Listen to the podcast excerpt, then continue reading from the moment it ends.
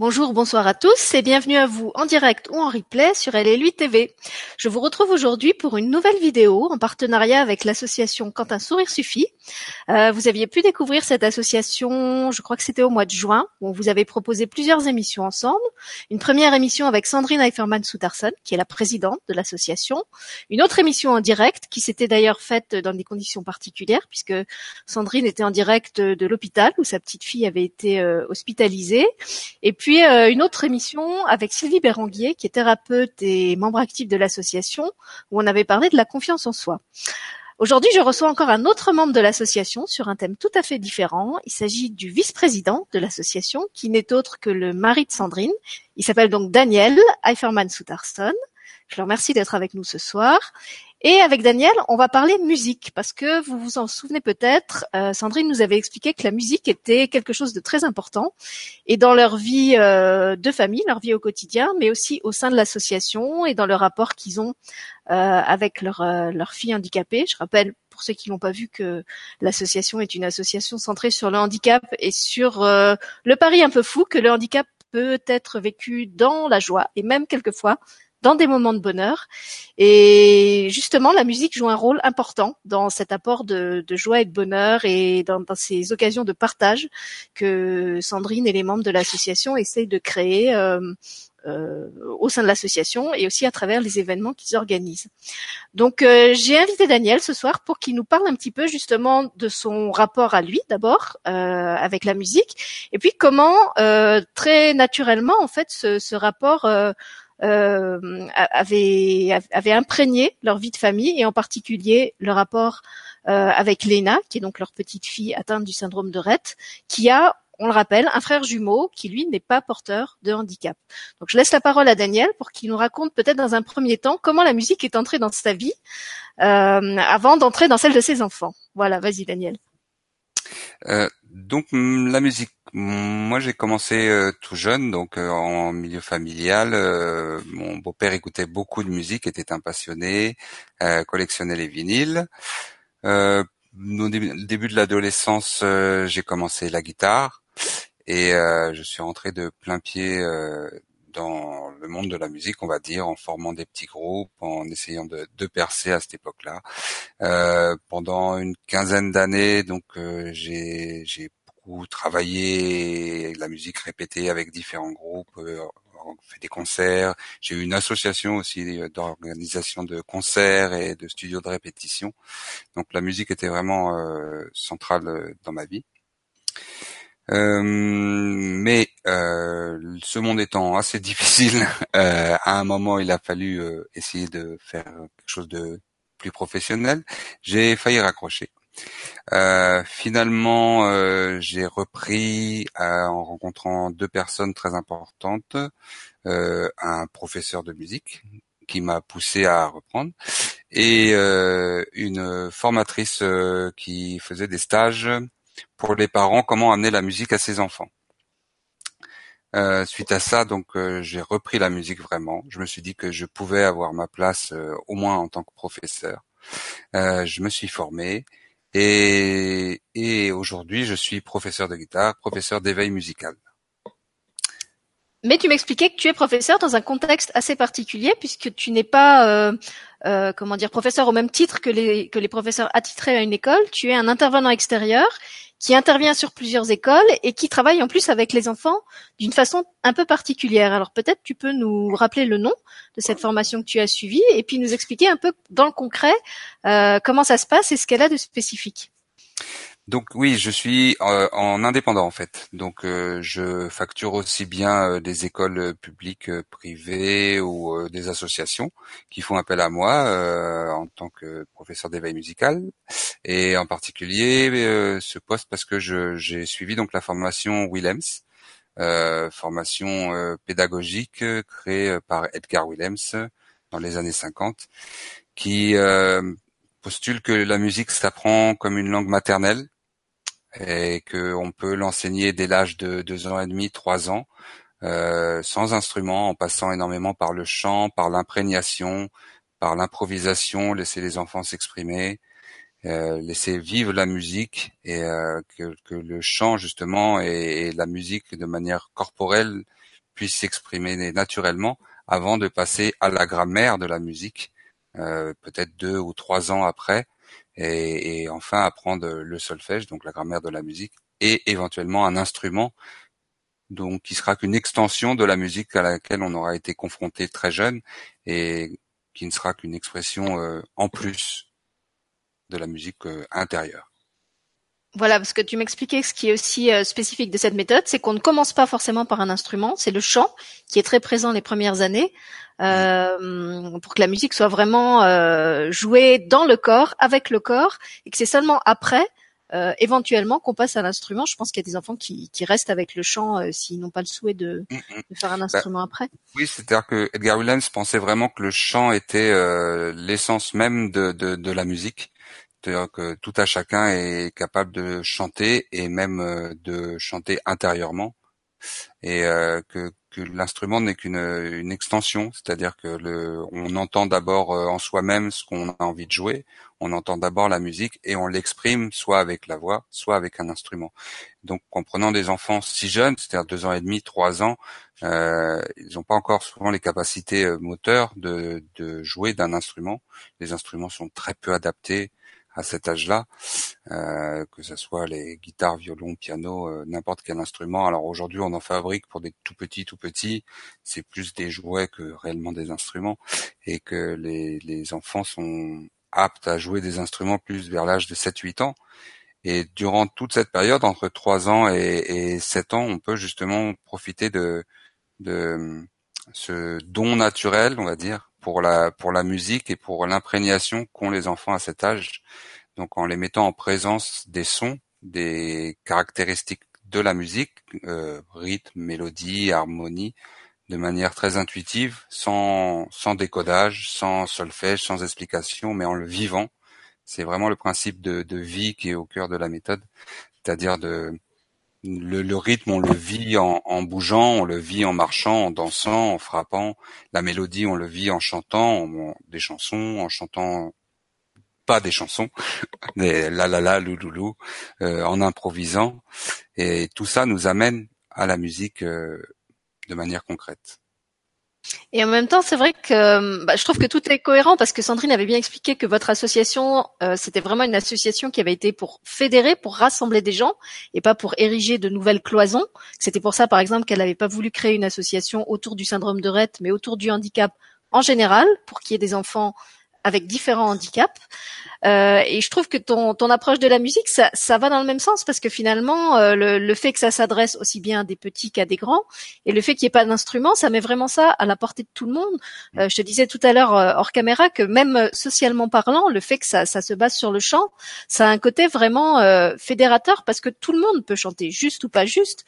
Mais autant un piano, tout le monde peut pas se l'offrir, autant le chant, c'est vraiment le corps, c'est vraiment un instrument que tout le monde a, que tout le monde peut utiliser, que tout le monde peut partager avec les autres, y compris euh, hors euh, hors institution, hors conservatoire. Euh, on peut chanter sous la douche, on peut chanter dans sa voiture, on peut chanter sur la place publique. Je te parlais des, des, des gens qui chantent dans la rue.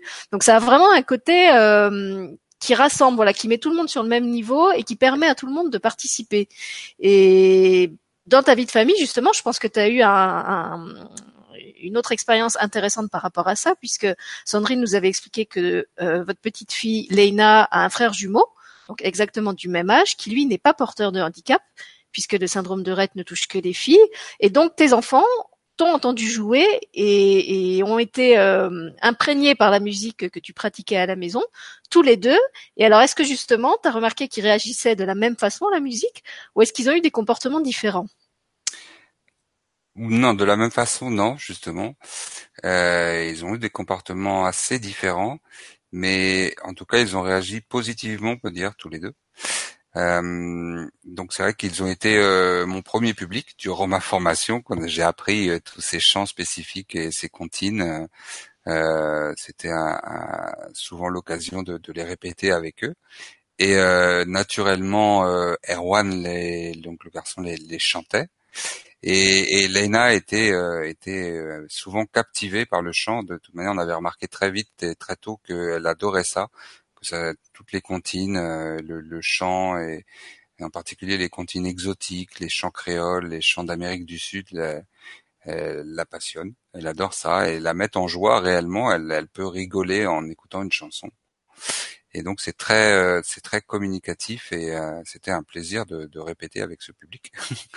Alors aujourd'hui, je sais que Leina c'est vraiment un moyen d'entrer en contact avec elle quand on a des, des, des, inconnus ou des gens qui viennent s'occuper d'elle qui ne savent pas trop euh, par quelle porte entrer, on va dire. Je leur dis, Leina, c'est pas très compliqué. Il faut jouer une chanson, chanter une chanson ou deux avec elle, et on est, on, voilà, on, est son ami. Il n'y a pas de souci avec ça.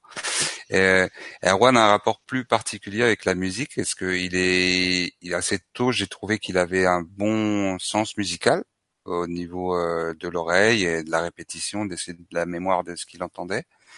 Et euh, aujourd'hui, il veut s'exprimer par la musique. Il est très créatif, il aime chanter, chanter à tue-tête et inventer des chansons, mais il, il veut pas apprendre. c'est voilà.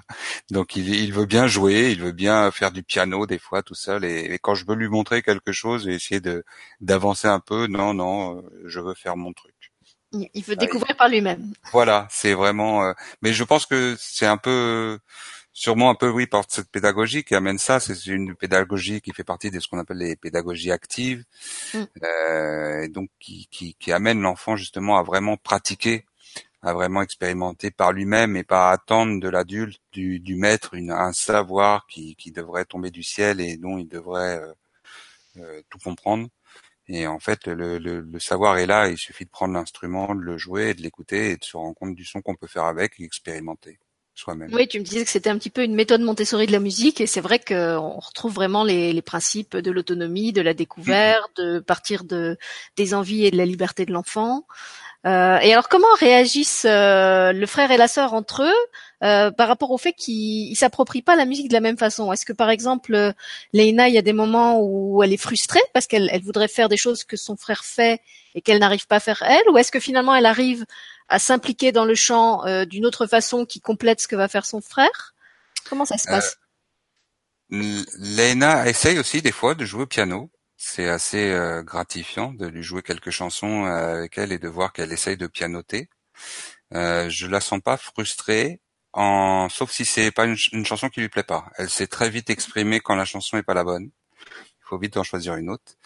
Euh, et tous les deux ont un rapport euh, rigolo car euh, Erwan chante des chansons à Laina du coup. Du coup, il connaît aussi les comptines, il sait lesquelles lui plaisent et et des fois quand elle pleure ou quoi, il peut se mettre naturellement à lui chanter une chanson.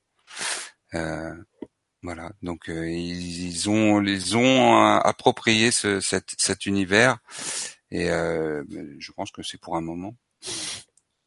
Et alors quand quand Lena euh, chante, est-ce qu'elle chante en articulant des mots ou est-ce qu'elle chante euh, la mélodie? Non, Lena, elle, elle, elle, se dandine, elle remue, elle danse. Euh, éventuellement, elle a répété quelques mots, donc parce qu'elle parle, elle parle presque pas, donc elle, elle, a, elle, a, perdu tout son vocabulaire. Et les rares mots qu'elle a dit sont souvent des mots qu'elle a dit durant des chansons. Mm-hmm. Par exemple, euh, Pomme de Renette et Pomme d'Api à une époque était une de ses chansons favorites et qu'à chaque fois qu'elle la, la, chantait à l'école, que la maîtresse la pratiquait aussi avec sa classe, euh, la maîtresse était toute contente de nous apprendre qu'aujourd'hui elle avait dit Happy, Happy et qu'elle demandait même la chanson en disant Happy, Happy. Ça la euh, rendait happy. oui. Il y a des chansons qui, qui la font rire et, et applaudir, taper dans les mains et vraiment se on sent qu'elle elle, exprime sa joie à sa manière et qu'elle participe, mais ça sera jamais de manière euh, vocale en tout cas. D'accord. Et alors, puisque tu parles de la maîtresse, euh, donc Leina est en maternelle, et tu me disais que tu avais eu l'occasion d'aller jouer dans sa classe euh, mm. pour les enfants de la classe, et que bah, justement c'était aussi une expérience intéressante à la fois pour Leina et puis pour les enfants. Peut-être tu peux nous raconter un petit peu dans quel cadre ça s'est fait et comment ça s'est passé. Donc euh, une fois que j'ai été déclaré en tant qu'indépendant, donc j'ai commencé à démarcher et tout naturellement j'ai démarché bah, l'école de mes enfants. C'était euh, un lien direct assez proche. Euh, donc j'ai présenté le projet à toutes les institutrices et instituteurs qui étaient très intéressés. Et donc finalement, j'ai fait une année dans les trois classes de maternelle, et euh, dont la classe euh, où étaient mes jumeaux. Et euh, ça s'est très bien passé. Euh, ça s'est tellement bien passé que je recommençais l'année d'après, que je recommence encore cette année. Donc deux maîtresses on adore ce programme et adorent proposer ça aux enfants, et donc elles tiennent à ce que je revienne chaque année. Et, et donc bah ça a été pareil un moment de partage avec donc tous les enfants euh, donc moi, ça a été le, le début de ma pratique. Euh, donc j'ai pu expérimenter euh, toutes ces, tout ce que j'avais appris de manière directe et voir les réactions vraiment des enfants et ce que ça leur apportait.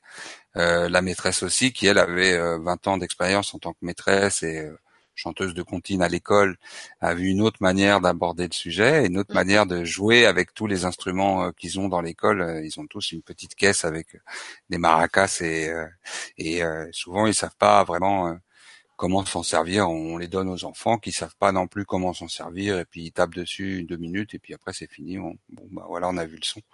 En fait, on, on apprend à exploiter ce petit matériel avec des devinettes, avec des jeux, avec des reproductions de sons et, euh, et, et, donc était là et elle participait à sa manière, euh, que ce soit avec la maîtresse ou avec l'AVS qui était là pour la faire participer, donc lui prendre la main, lui faire faire des exercices quand c'était à elle ou ce genre de choses.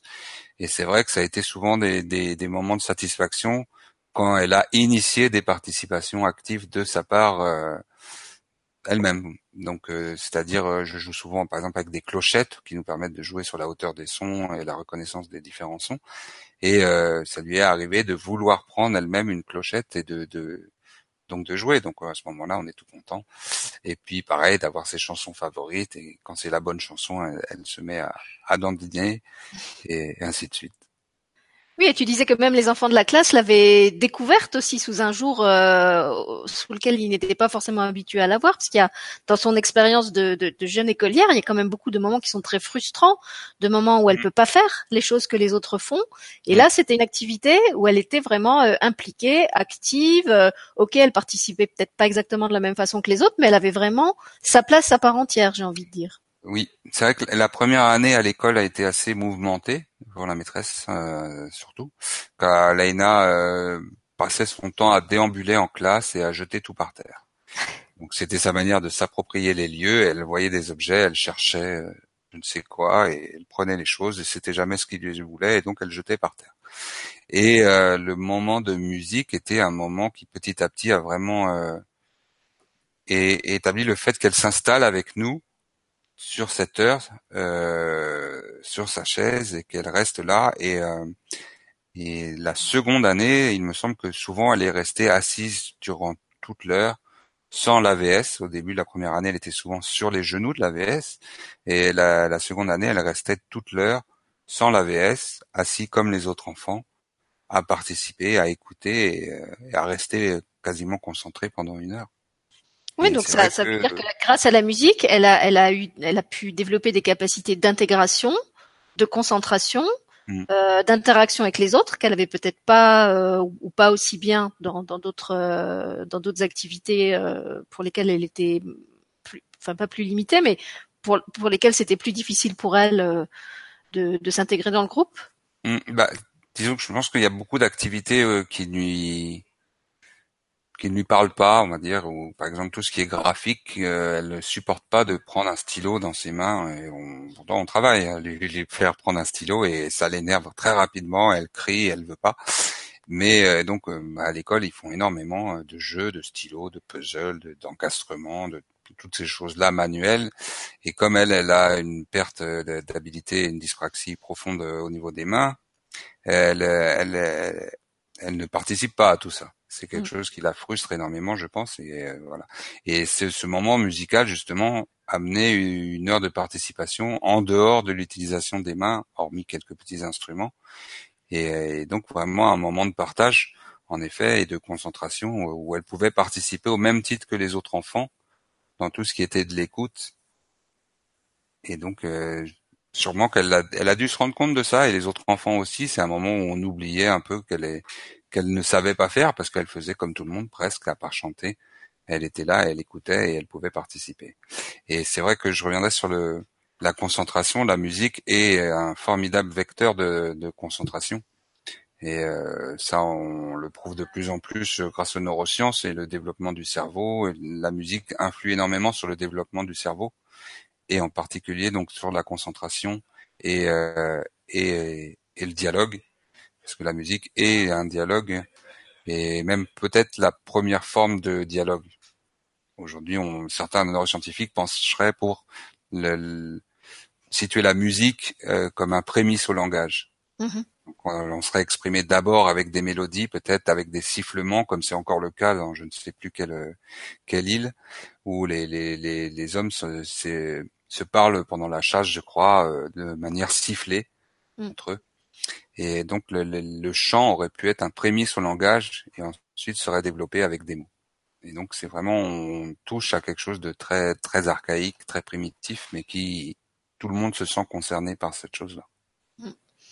Justement, puisqu'on parle du, pouvoir euh, fédérateur, du pouvoir de socialisation de la musique, donc tout naturellement, c'est aussi quelque chose qui a été présent quand vous avez commencé à organiser des événements avec l'association, où donc là, il y avait plusieurs familles sont venues avec des enfants porteurs de handicaps différents. Et donc là, qu'est-ce qui a été fait et comment est-ce que les enfants ont réagi? Euh, bah donc moi par mon parcours j'avais de nombreux contacts avec des musiciens. Donc euh, naturellement pour animer nos événements on a on a fait appel à eux à leur bonne volonté. Euh, ils ont répondu la plupart du temps euh, de manière très positive et très volontaire. Et euh, et on a organisé la musique dans nos événements et en général c'est vraiment ce côté fédérateur où les gens oui viennent ça permet de comment dire de détourner l'attention, j'ai envie de dire. C'est-à-dire qu'on sait pourquoi on est là, on sait tous pourquoi on est là, on sait tous qu'il y a une raison profonde et qu'il y a une, des, il y aurait matière à, euh, à peut-être se plaindre ou euh, à se lamenter ou ces choses-là. Et la musique permet de détourner un peu cette attention et de créer un moment de joie, alors qu'au fond on est tous venus pour un quelque chose qui nous fait de la peine en mm. gros. oui, c'est ce que j'allais dire. La musique, elle, elle apporte quand même une, une, liberté, un côté festif. Voilà. Euh, et c'est ça aussi que je trouvais beau. Dans, je, je, disais à Sandrine que je trouvais ça vraiment euh, courageux et original d'avoir voulu aborder le handicap à travers la joie. C'est quand même pas quelque chose qu'on entend souvent. Et de le faire à travers la musique, ben, par par votre euh, expérience de vie, c'était c'était vraiment euh, euh, complètement euh, intelligent et, et, pertinent. Mais la musique, je trouve qu'elle apporte aussi cette, cette dimension de, de joie, de comme je disais, de quelque chose de festif dans des circonstances où, comme tu le dis, finalement, ça pourrait être ne pas être festif du tout. Et euh, peut-être que si ça avait été juste un rendez-vous sans musique, vous, vous, seriez mis chacun à parler du, du, handicap et des, et des limites de vos enfants et, et, à tout ce qu'il y avait de difficile et au manque d'aide sociale. et la musique permet d'aborder ça peut-être sous un autre sous un autre angle. Mm, mm. Oui, c'est exactement ça. Et elle, je dirais qu'elle est même très un côté exutoire ou même la musique euh, triste. Euh, on aime beaucoup la musique nostalgique, la musique triste, et on pourrait penser que ça nous rend triste en fait, mais mm. bizarrement non. C'est, ça reste très mystérieux, mais écouter de la musique triste rend heureux. Voilà. Et c'est vrai que je me rappelle avoir vu, je crois que c'est Sandrine qui avait mis sur Facebook un petit diaporama avec les, les photos de l'événement où justement il y avait eu ces, ces partages musicaux. Et en fait, on voit que tous les visages des gens sont, sont radieux, quoi. Ça pourrait être les mm. photos d'un mariage. Franchement, s'il n'y avait pas le, le commentaire euh, et le, le, descriptif des circonstances, on pourrait très bien penser que c'est, c'est un anniversaire, un mariage. On n'a vraiment pas du tout l'impression que c'est un événement. Euh, alors j'ai pas envie de dire triste parce que je vois pas le handicap comme quelque chose de triste, mais un, événement autour de quelque chose de, de grave, voilà, qui, qui peut mm. être porteur de beaucoup de souffrance, de beaucoup de bah, tout ce qu'on a évoqué, de, de frustration, euh, de, de, de sentiments de, de, de solitude.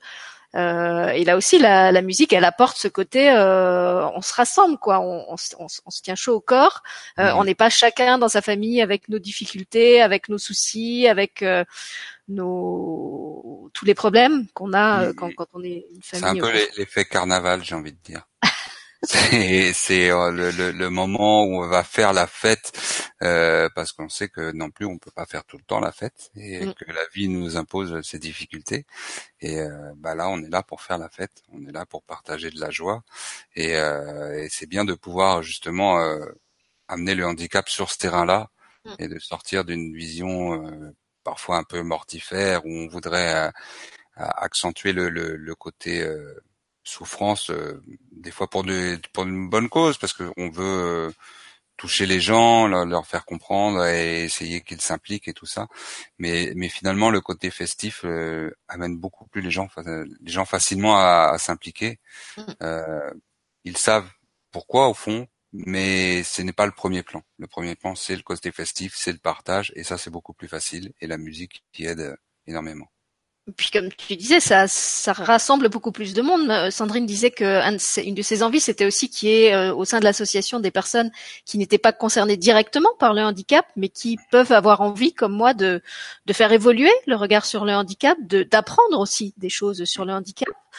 Euh, et moi qui qui est pas de, de, de, qui suis pas confrontée au handicap dans mon entourage proche, euh, bah, si je devais aller vers une association, je préférerais aller vers une association comme la vôtre où je sens qu'il y a de la joie euh, et, et, où je vois des gens qui sourient, que si je devais aller découvrir le handicap à travers des gens euh, qui, qui ont tous l'air complètement déprimés. Euh, avec, ah je veux dire, tout le respect que j'ai pour ces familles. Je dis pas du tout qu'elles n'ont pas le droit d'être tristes euh, et, et d'exprimer leur leurs difficultés euh, et de dire qu'elles en ont marre et, sûrement toutes ces émotions qu'elles ressentent euh, sont légitimes. Mais en tant que euh, personne extérieure, je veux dire, qui, qui ne connaît pas le handicap, bah, c'est vrai que j'aurais plus envie d'aller découvrir ce qu'est le handicap euh, dans une atmosphère conviviale et joyeuse que dans un contexte mm. où je sens que les gens vont se plaindre. Voilà. Oui, oui c'est ça l'idée. C'est vraiment d'essayer de de proposer une nouvelle manière peut-être d'aborder le, handicap, euh, le, partage autour du handicap et cette cause-là, mais de manière euh, plus festive et de manière souriante, hein, quand un sourire suffit. Voilà. Et alors justement, si vous voulez euh, sourire, chanter, danser, faire la fête, je crois qu'il y a un événement qui est prévu bientôt. c'est quand? C'est le 29 septembre, Daniel? 29 septembre, voilà. La première journée fertoise du handicap et de la maladie à la Ferté-sous-Joie. Euh, donc on espère euh, souriante et musicale. On a une partie musicale, euh, animation ouvert à tous, conférences, euh, exposition, diffusion. Tout ça est gratuit, bien sûr. Euh, donc samedi 29 septembre à 10h à la salle polyvalente de la Ferté-sous-Joie.